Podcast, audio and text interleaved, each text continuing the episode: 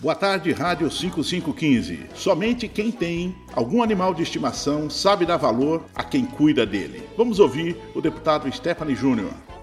Nessa área de proteção animal, eu já faço esse trabalho desde 2000 e antes disso, antes de ser parlamentar. As pessoas têm que avaliar quem realmente é envolvido com a causa, quem realmente trabalhou, quem separar de quem é oportunista, que hoje tem muita gente que não entende do assunto e que simplesmente quer se aproveitar da causa. Contem comigo, um forte abraço a todos, Stephanie Júnior. A proteção animal sempre foi uma das minhas bandeiras. Eu sou autor da lei que criou o Conselho de Proteção aos Animais, da lei que proibiu cães de vigilância, porque eles ficavam relento, largados, sem comida, sem água, sem carinho. Sou autor da lei que permite que você transporte os animais pequeno porte em ônibus. Sou autor da lei da campanha permanente de castração de cães e gatos. E em Brasília tem muita coisa importante sobre esse tema.